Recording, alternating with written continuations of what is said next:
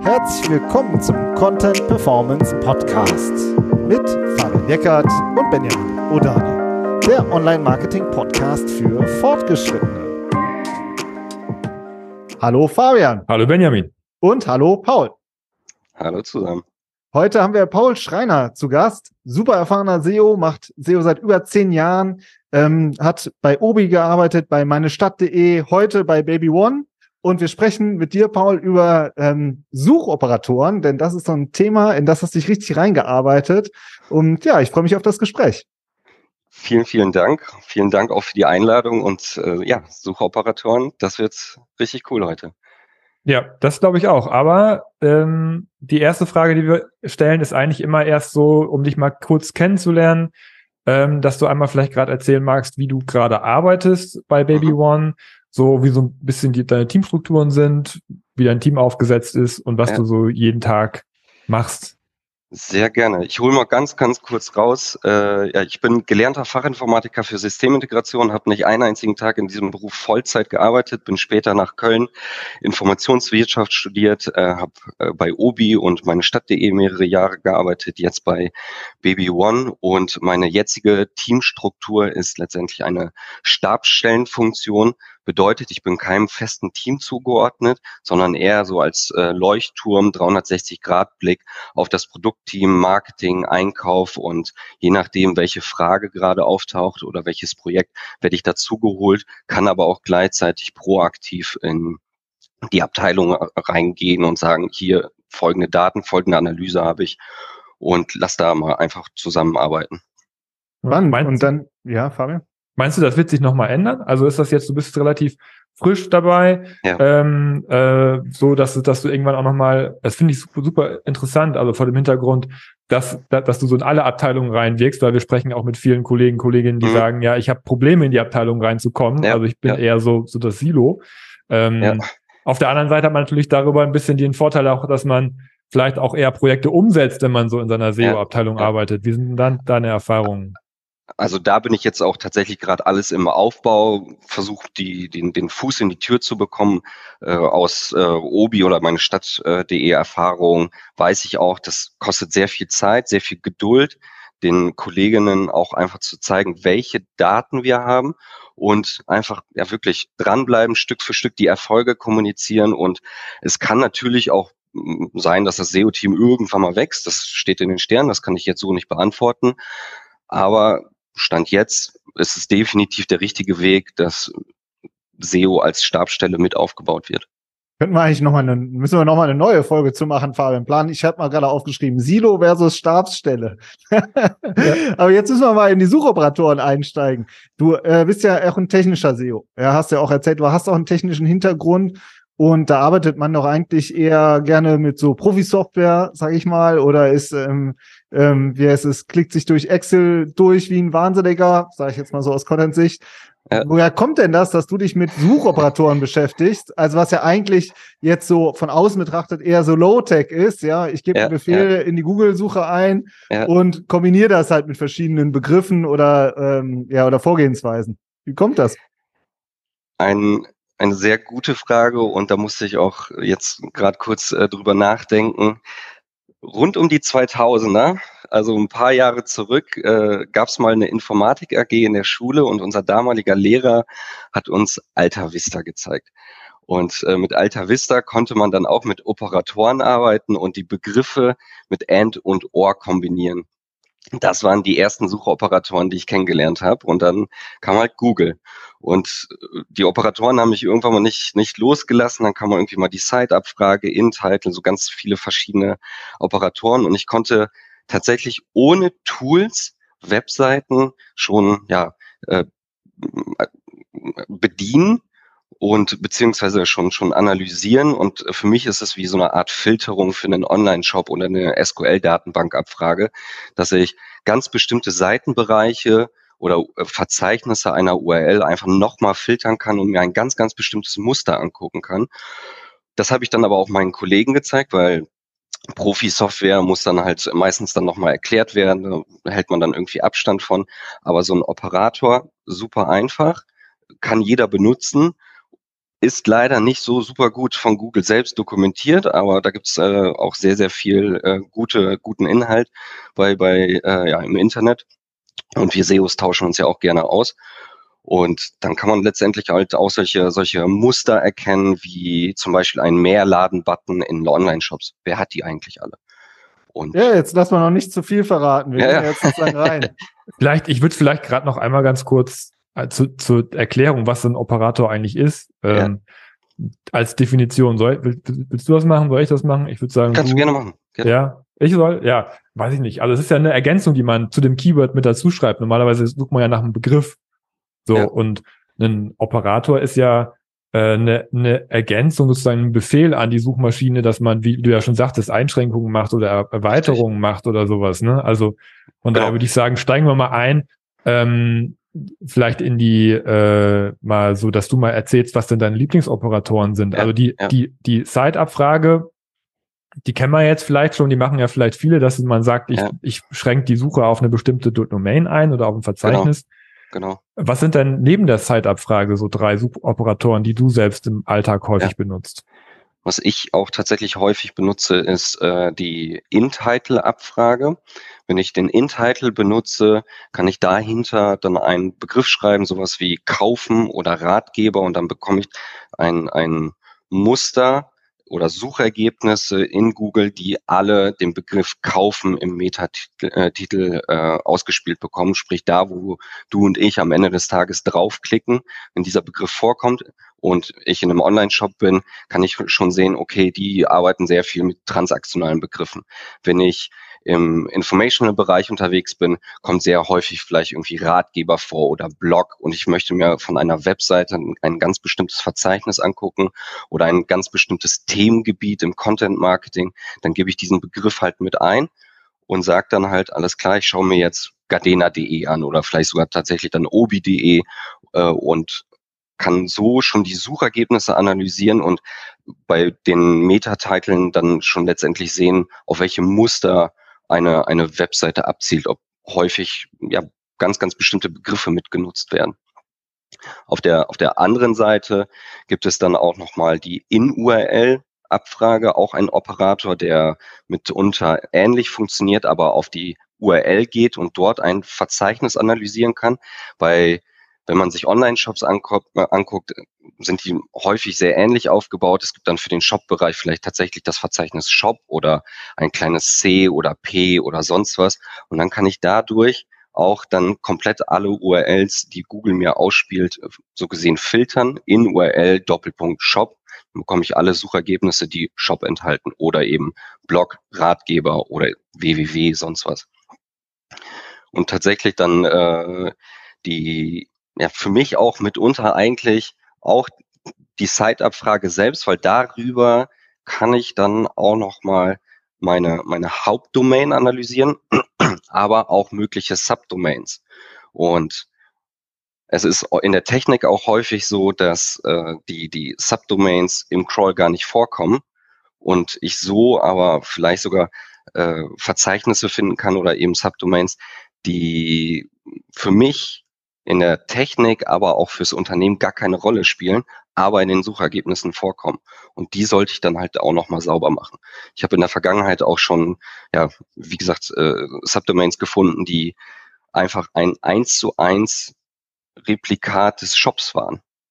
Hm. Und äh, so eigentlich Duplicate Content. Äh, Über welchen wurde. Operator hast du den gefunden? Hast du die Tatsächlich gefunden? mit mit Site Doppelpunkt, dann den Domainnamen und dann habe ich mir angeguckt, äh, was kommt halt alles vor dem äh, Domainnamen vor. Also sprich ganz klassisch www. Dann kann man halt äh, ja später dann auch noch mal mit dem Minuszeichen das www ausschließen und so bin ich Stück für Stück vorgegangen und habe dann auf einmal dann eine Bilder-Sitemap, äh, Bilder-Subdomain gefunden, äh, non-www, www, äh, verschiedenste Testumgebungen, also ganz viele verschiedene äh, PDFs. Also das, das ist so ein richtiger Wildwuchs im Internet. Und mhm. das, das macht schon auf jeden Fall Sinn, auch den, den Zeitoperator dort in diese, ja, für mich drei klassischen Operatoren mit reinzunehmen. Also bevor jetzt äh, unsere Hörerinnen und Hörer anfangen, äh, sich schnell noch irgendwelche Notizen zu machen, du hast ja auch deine ganzen Suchoperatoren mit, wie du da vorgehst, alles auf eine Seite gepackt. Das stellen wir in die Show Notes, kommt auf die Episodenseite auch. Also alle, die das jetzt gerade hören, ihr müsst jetzt nicht alles mitschreiben. Tatsächlich, ja. Der, der Artikel, der wächst auch Stück für Stück. Ich möchte auch noch äh, sehr viel mehr mit reinpacken und einfach das, das Wissen einfach noch mehr teilen und da kommt mit Sicherheit noch ein bisschen mehr dazu. Großartig. Und der Fabian, der hat jetzt so gesagt, ja, die Side-Abfahrer, die müssen wir nicht besprechen, die kennt ja jeder. Aber ich frage mich so manchmal, äh, wir haben ja sowohl äh, die totalen Techies, die uns hören, wir haben aber auch viele Marketer, die uns hören, wir haben viele, die auf einem äh, Führungsebene vielleicht gar nicht so in den Details drinstecken. Die Side-Abfrage. Wofür kann man die denn noch nutzen? tatsächlich auch letztendlich um, äh, ja, wie gerade schon gesagt, äh, technische äh, Hindernisse aufzudecken, sowas wie habe ich jetzt die Testumgebung vielleicht sogar indexiert. Die Testumgebung wurde aus Versehen auf der Live-Umgebung äh, verlinkt. Der Crawler ist drangekommen. Man hat die URL zwar dann wieder rausgenommen, aber der Crawler konnte komplett äh, die, die Testumgebung crawlen, indexieren und dann ist auf einmal alles live. Das muss, kann man letztendlich sehen. Man kann aber auf der anderen Seite auch für den Content- oder PR-Bereich die Site-Abfrage nutzen und ähm, den eigenen Unternehmensnamen aufschreiben, bei Google eingeben und dann mit einem Minuszeichen, Minuszeit, Doppelpunkt und den Domainnamen mit aufnehmen und dann sehen, wer über einen möglicherweise schreibt. Äh, sei es jetzt halt äh, klassisch irgendwie eine Zeitung, aber vielleicht auch ein kleiner Blogpost von, von einem Autor. Und so kann man dann auch nochmal schauen, ob man weitere Kooperationen eingehen kann. Also vielleicht Plus, zur Erklärung, du suchst nach deiner Brand und schließt deine eigene Domain aus. Also du nutzt Richtig. das Negativsite. Das geht auch. Genau, genau. Und auf der anderen Seite, wenn wir jetzt auch nochmal in unseren Shop reinschauen und eventuell keinen keinen Crawler zur Hand haben, äh, können wir die Site-Abfrage auch nutzen. Äh, Site, Doppelpunkt, der eigene Domainname. Und dann können wir uns unsere eigenen Shop-Kategorien anschauen und schauen, ob es äh, irgendwo eine Notification gibt, die zum Beispiel ausspielt, null Produkte. Das sehen wir jetzt vielleicht dann im Crawl erstmal nicht, weil wir keinen Crawler haben. Dann gebe ich Site Doppelpunkt Domainname, dann in Text Doppelpunkt und dann null Produkte in die Google-Suche mit ein und dann sehe ich alle Kategorien, die keine Produkte enthalten. Für kleine Shops, die vielleicht gar kein Geld für, einen, für einen Crawler oder Profi-Tools haben, die können so sehen, okay, da fehlt mir tatsächlich gerade noch was. Sollte ich dann lieber meine Produkte auffüllen in die entsprechende Kategorie und dann kann ich möglicherweise dann auch nochmal ein, äh, ein Ranking dafür aufbauen. Das heißt, du hast über die In-Text-Abfrage äh, sozusagen die Möglichkeit, also wenn man jetzt den Quelltext ausgelesen hätte, darauf nach, nach Footprints, also nach Fußabdrücken zu suchen, Richtig. die bestimmte Eigenschaften auf der Webseite, wie zum Beispiel keine Produkte beschreiben. Da wäre jetzt meine Folge, also mein, meine Erfahrung aus der Praxis ist, dass, ja.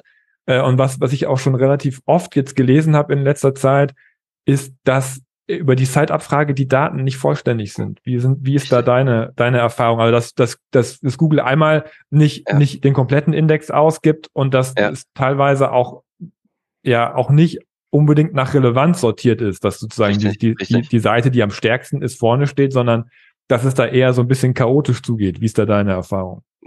Kann ich einfach komplett unterschreiben. Mhm. Google bzw. John Müller hat es ja auch äh, mitunter schon mehrmals gesagt, dass das keine eins zu eins Abbildung der indexierten Seiten sind. Äh, da sind ist Volatilität letztendlich auch mit drin und man sollte auch keine eins zu eins Rückschlüsse ziehen.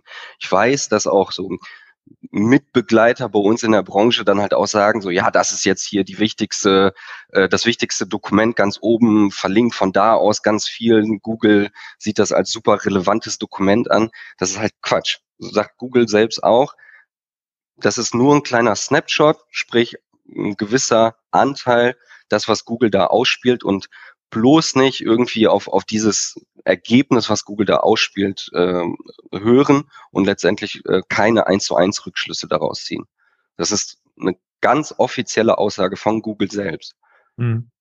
Und wie, wie ordnest du das ein? Also ich meine, das war jetzt, Google sagt auf gar keinen Fall. Du ja. sagst jetzt, das ist schon, schon interessant. Also wie würdest du das einordnen? Ist das jetzt ist das jetzt ein Hinweis nur oder, oder, oder kann man darauf schon belastbare ja. Entscheidungen treffen? Für, für mich, je nachdem, wie ich die Operatoren nutze, wenn ich jetzt zum Beispiel einen Zeitoperator nutze, ich sehe bestimmte Muster, wie so ein FBI-Profiler und kann daraus dann sehen, ah, okay, da könnte vielleicht was kaputt sein, das gucke ich mir vielleicht genauer an. Hm. Aber zu einem ganz bestimmten Zeitpunkt breche ich das in Anführungsstrichen ab und sage, okay, bis hierhin und nicht weiter. Jetzt muss ich Profi-Software benutzen, wie ein, wie ein Screaming Frog oder vielleicht noch tiefer in, in andere Daten rein. Und das ist für mich ein Datenpunkt, den ich benutzen kann, aber das ist für mich nicht der heilige Gral.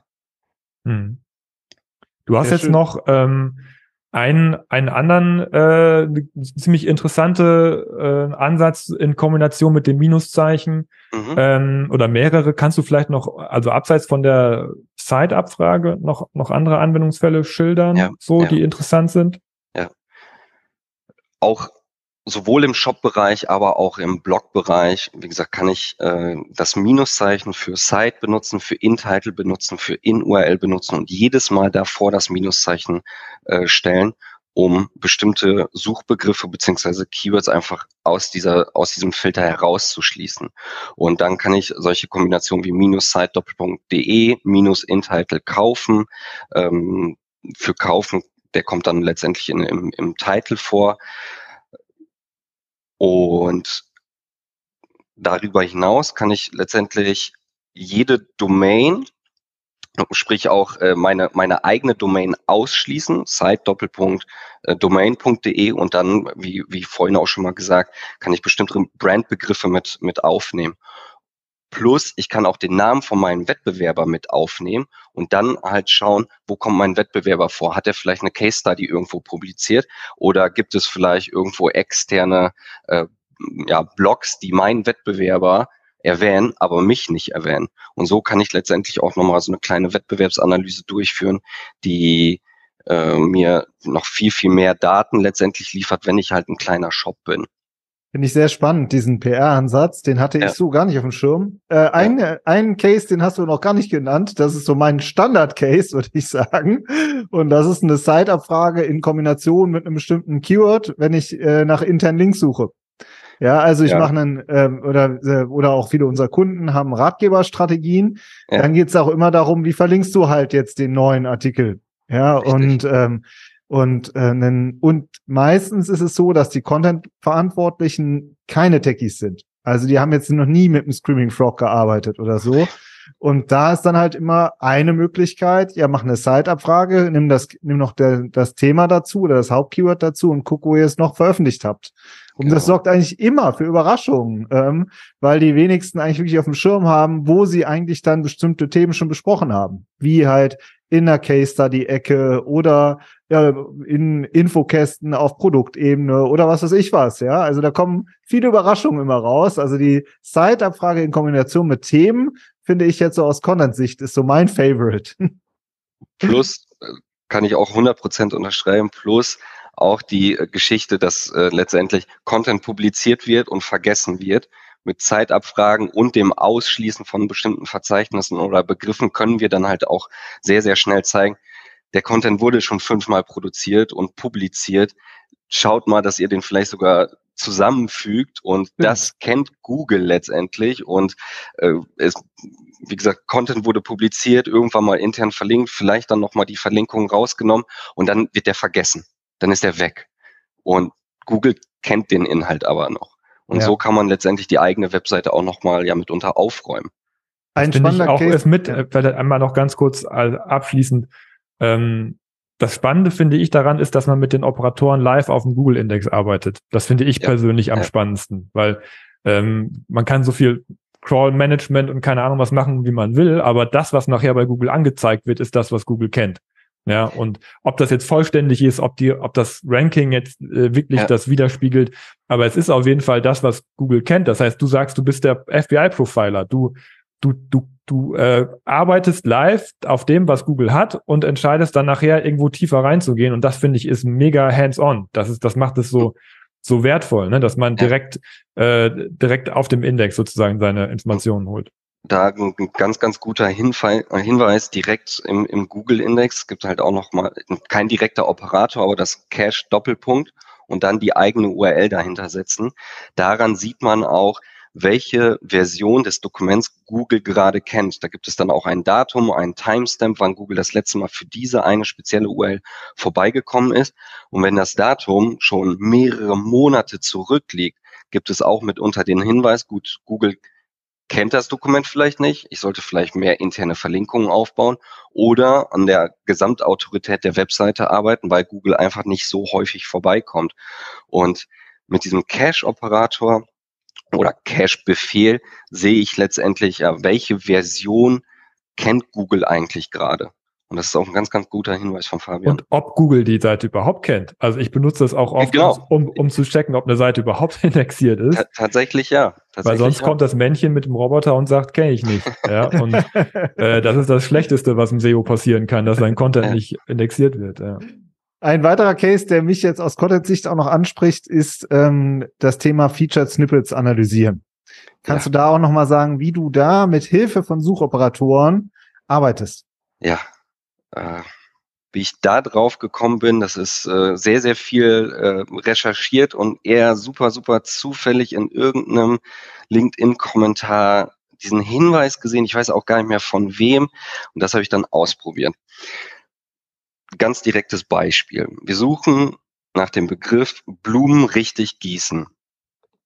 Dann wird ein Featured Snippet ausgespielt, wo letztendlich ein, ein Textausschnitt von der Domain angezeigt wird. In dem Fall, als ich das das letzte Mal gemacht habe, war es von gardena.de. Und dann sehen wir auch den Domainnamen gardena.de. Ich nehme den Begriff Blumen richtig gießen minus den Domainnamen minus gardena.de und dann bekomme ich ein weiteres oder beziehungsweise ein Featured Snippet angezeigt von einer anderen Domain. Sprich, wir sprechen äh, im Prinzip von einem, von einer Featured Snippet Warteschlange die aber nicht aktiv von Google irgendwie kommuniziert wird. Ist auch so ein kleiner Disclaimer, das funktioniert jetzt. Es kann sein, dass Google das wieder komplett äh, rausnimmt, aber es scheint seit, seit zwei, drei Jahren zu funktionieren. Und wenn ich jetzt dann diese zweite Domain sehe, ich glaube, das ist, wir nehmen jetzt einfach mal dann Obi, Blumen richtig gießen, minus gardena.de, minus obi.de. Dann gibt es mitunter ein drittes Featured Snippet, was in dieser Warteschlange quasi darauf wartet, eigentlich initial ausgespielt zu werden. Es funktioniert manchmal acht, neun Mal, sprich, wir können acht bis neun Domains mit reinnehmen. Manchmal funktioniert es auch gar nicht. Manchmal ist äh, nach der nach dem zweiten Ausschließen gibt es dann nichts. Aber wie Fabian auch schon, beziehungsweise Benjamin gesagt hat, für den Content-Bereich. Ist super interessant, welche Domains danach ausgespielt werden und wie dieser Content letztendlich dann auch strukturiert ist. Also ein, darüber, ein Ranking der Featured Snippets kann man sich dadurch. Irgendwie im Prinzip ja. Also das, das ja. Und äh, was, was wir ja auch beim, bei Googles KI, SGI gesehen haben, dass manchmal ja auch so drei Featured Snippets gleichzeitig ausgespielt wurden, beziehungsweise drei ähm, äh, Snapshots von, von Text und da habe ich schon irgendwie im Kopf gedacht, ja, ja, die haben die Daten ja. Das ist Wo kommt das her, ne? Genau, ja. Diese, diese Warteschlange gibt es auch irgendwie, nur wird es irgendwie nach außen hin nicht so, so stark kommuniziert, dass Google ja im Prinzip so, so eine Art Cache von Featured Snippets hat. Und das ist eine ziemlich coole Geschichte. Dafür habe ich es aber tatsächlich noch nicht geschafft, ein, ein JavaScript-Bookmarklet zu bauen, dass mir das automatisch extrahiert wird. Ähm, ja, vielleicht, vielleicht, bitte? Die, die nächste Frage wäre dann ja, wie gehe ich damit um? Ne? Also was, was, was mache ich jetzt, wenn ich weiß, ich stehe auf Platz zwei? Äh, ja. wie, wie, wie bekomme ich dann, wie, wie komme ich dahin, auf Platz eins zu kommen mit meinem ja. Snippet? Ähm, und wie, wie, wie gesagt, äh, oder vielleicht bin ich auch gar nicht vertreten in dieser Liste. Ja. Das heißt, das würde ja bedeuten, dass ich überhaupt erstmal anfangen muss, irgendeinen Text zu produzieren, der, ist, der Snippet-tauglich wäre. Das wäre so das nächste, oder? Benjamin, ich weiß nicht. Ja, sag du mal, Paul. Aus Content-Sicht, Paul. Äh, ich würde mir tatsächlich einmal das Thema an sich anschauen, als äh, wie die Suchergebnislandschaft bei Google ist. Wenn es letztendlich ähm, ein Featured Snippet gibt, würde ich mir diese entsprechende Domain dann angucken. Gibt es dann noch Bilder, Videos, äh, Bullet Points, so ganz, ganz klassisches HTML, Table, also HTML-Tabellen, äh, Aufzählungspunkte, klassische Headline-Struktur und dann halt schauen, okay, wie ist dieses Featured Snippet entstanden? Gibt es nur Text? Gibt es eine Text-Bild-Kombination? Gibt es vielleicht sogar ein Video dazu? Ist, ist es eine Aufzählung? Und dann würde ich meinen eigenen Content, wenn etwas da ist, analysieren und schauen, okay, wo sind letztendlich meine Lücken? Wie kann ich die füllen? Und ich versuche auch immer mit Analogien zu arbeiten und damals irgendwie im Deutschunterricht, man hat einen Aufsatz geschrieben, der eine hat eine Eins geschrieben, der andere hat irgendwie eine, eine 4 plus geschrieben. Und die Lehrerin sagt dann halt, ja, du bist halt am Thema vorbei, du musst halt eine bessere Struktur aufbauen, mehr auf den Punkt kommen. Und äh, deine Wiederholung, ja, schön und gut, aber ist halt doof. Und das ist im Content Marketing oder bei Google eigentlich eins zu eins genau so die Google ist unsere Deutschlehrerin. Das ist einfach so. sehr, sehr spannend. Also erinnert mich auch, wir haben mehrere Featured Snippet Beratungen jetzt auch wieder gehabt ja. und ähm, es geht immer genauso, wie du sagst. Es geht darum, Muster zu erkennen ja. und ähm, und Formate zu erkennen und dann zu gucken, wie kann man das jetzt systematisch ausrollen, weil da du hast einfach so einen Uplift in der CTR. Ja. Das ja. ist, es lohnt sich, da lohnt es sich wirklich megamäßig dran zu arbeiten, weil die CTR halt sofort explodiert. Und, ähm, und da finde ich, ist so ein Suchoperator, wie du ihn jetzt geschildert hast, halt auch schon wieder ein Tool mehr, wenn man so möchte, in der Analyse, ja. um vorher halt, ähm, ja, einfach so festzustellen, wo steckt man, wo steht das Unternehmen eigentlich. Und vielleicht ein guter Hinweis, das hatte Google jetzt vor ein paar Tagen auch nochmal gesagt, man muss nicht in den Top 10 sein, um in einem Featured Snippet vorzukommen. Das ist ein sehr, sehr guter und wichtiger Hinweis. Sprich, Google guckt sich deinen Content auch an, wenn du halt erst noch auf Seite zwei oder drei bist. Das sieht man auch in der SGI, ne, in dieser neuen Google ja. KI, dass da teilweise auch Ergebnisse referenziert werden, oben, die auch in den Top Ten nicht vorgekommen sind. Das, Und das siehst du jetzt auch schon. Du siehst es jetzt auch schon in den FAQs oft. Also in den ähnlichen Fragen ja. kommen auch Seiten vor, die teilweise nicht in den Top Ten sind. Und ähm, teilweise sogar nicht, sogar nicht mehr auf das Keyword optimiert sind die Google da noch reinspielt. Also das Thema müssen wir natürlich auch noch mal ein bisschen durchdenken und, hm. und weiter besprechen. Immer unberechenbarer, der ganze Kram. ja, tatsächlich, ja. ja. also Paul, jetzt haben wir ähm, unberechenbares SEO. Wir haben äh, Suchoperatoren, technisches, technische Bereiche, Crawling, Seiten analysieren und am Ende den Content optimieren. Das sind ja jetzt echt super viele Skills. Mhm. Ähm, du hast jetzt sehr viele Jahre Erfahrung als SEO-Manager, jetzt auch als, als Leuchtturm-SEO im Unternehmen. Ähm, was sind denn aus deiner Sicht jetzt mal zusammenfassend so Skills, die man als SEO-Manager in braucht, um Unternehmen erfolgreich SEO zu machen? Also ja. auf der fachlichen Ebene, aber vielleicht auch auf der, ich sage jetzt mal, äh, Projektmanagement-Ebene. Ja, ja. Also, also mitunter auch die, die Soft Skills sollten sehr stark ausgeprägt sein. Du musst sehr, sehr viel kommunizieren, aber auch intrinsische Motivation haben, sprich aktiv auf die Leute zugehen und denen mit einfachen Begriffen erklären, was du eigentlich machst, welche Daten du hast, wie du analysieren kannst. So ein gewisses Grundverständnis von Technik sollte letztendlich da sein und die Affinität zu Daten. Ich habe oder sag immer noch, wir SEOs sind moderne Bibliothekare nur online. Wir versuchen halt bestimmte Produkte oder Content Pieces in bestimmte Kategorien zu, ähm, zu ordnen und über interne Verlinkungen, über die Laufwege zu diesen Kategorien ein, eine gewisse Sichtbarkeit aufzubauen. Und mit diesen Begriffen und diesen Analogien verstehen dann halt auch wirklich dann die Kolleginnen, die dann halt keine Ahnung, 40 Jahre stationäres Marketing gemacht haben oder 40 Jahre Einkauf, ah, das will der von mir. Da kann ich halt mit dem auch mal sprechen und äh, die Wettbewerbsdaten oder, oder Produktdaten, Reichweite, Suchvolumen letztendlich dann auch ja auf so einem Silbertablett anliefern, durch Kommunikation, durch viel Geduld, viel Reden, zeigen, wie geht das eigentlich überhaupt. Sobald du super in die Tiefe gehst, irgendwie irgendwelche Fachbegriffe benutzt, dann ist, sind die Kolleginnen weg. Ja. Das ist halt überall so. Das ist halt auch im Studium so gewesen. Wenn, du, wenn, wenn du da halt ja keinen Bock drauf hattest, hast du abgeschaltet. Finde ich super spannend. Wir hatten kürzlich noch ein Interview mit der äh, Melissa Karabacak und der Anke Preuß, so B2B-SEO. Und ja. ähm, die dann auch gesagt haben, zum Beispiel, ich glaube, die Anke hat dann gesagt, du hast so einen Begriff wie Suchvolumen benutze ich gar nicht, weil das, ja. das schalten die anderen schon ab. Ja, ja. also der, so man muss echt äh, wirklich aufpassen, gerade äh, wer ist gerade die Audience, zu dem man spricht, ja. Spreche ich gerade mit den Techies oder rede ich gerade mit den Marketern, rede ich gerade mit der Produktabteilung und da dann halt auch sein, sein Wording anpassen. Ganz genau, gen, gen, genau das. Ja. Hm. Sehr spannend. Als, äh, also eine Frage wäre dann noch gewesen, wo SEO aus deiner Sicht idealerweise im Unternehmen angesiedelt sein sollte. Aber das haben wir, glaube ich, ganz zu Beginn schon ein bisschen an, angerissen, weil du jetzt ja. gerade in so einer Leuchtturmfunktion arbeitest ja. und wahrscheinlich auch vielleicht erst noch erfahren musst, was da die Vor- und Nachteile eventuell sind, oder? Wie, wie ist da dein, deine Sicht ja. der Dinge aktuell? Tatsächlich, also ich würde mich selbst auch gerne weiterhin in dieser Leuchtturmfunktion äh, behalten. Äh, aus meiner Erfahrung heraus, ich habe, wie gesagt, schon sehr, sehr nah am Produktteam äh, gearbeitet. Die Entwickler saßen drei Meter weiter, aber auch, dass die Entwickler in einem anderen Land saßen. Und da muss man dann halt auch schon schauen, dass du als SEO wirklich immer sehr, sehr nah an, an, an, am Produktteam bist oder am Marketingteam, je nachdem, wo du gerade gebraucht wirst. Und man sollte sich halt als SEO intern in-house nicht verstecken. Das ist ja genau das Gegenteil, was ein SEO eigentlich macht. Der baut Sichtbarkeit auf und die eigene Person sollte im Unternehmen auch so sichtbar sein wie nur möglich für die Themen, die letztendlich nach vorne getrieben werden sollen.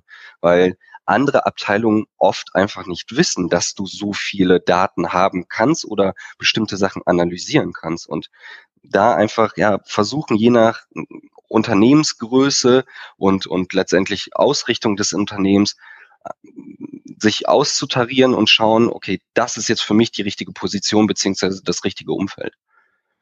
Mega spannend. Letzte Frage. Mit welchen SEO-Tools arbeitest du im Alltag? Pack mal dein, dein, dein Toolset äh, auf den Tisch, weil das ist auch einfach was, was immer viele interessiert. Ja, super, super klassisch, äh, ganz, ganz tief in der Google Search Konsole mit äh, Locker Studio und ganz viel Regex, äh, Sistrix, Ahrefs, äh, in der, im Content Marketing auch Termlabs und äh, klar auch super klassisch äh, Screaming Frog und äh, hin und wieder auch kleinere JavaScripte, irgendwie Bookmarklets bauen, den Kollegen dann halt dann auch nochmal irgendwo helfen. Aber an sich ein super, super klassisches Toolset. Top, Paul. Das war ein richtig spannendes Gespräch. Danke dir, dass du dir die Zeit genommen hast. Vielen, vielen Dank. Danke Ciao. dir, Paul. Ciao. Tschüss.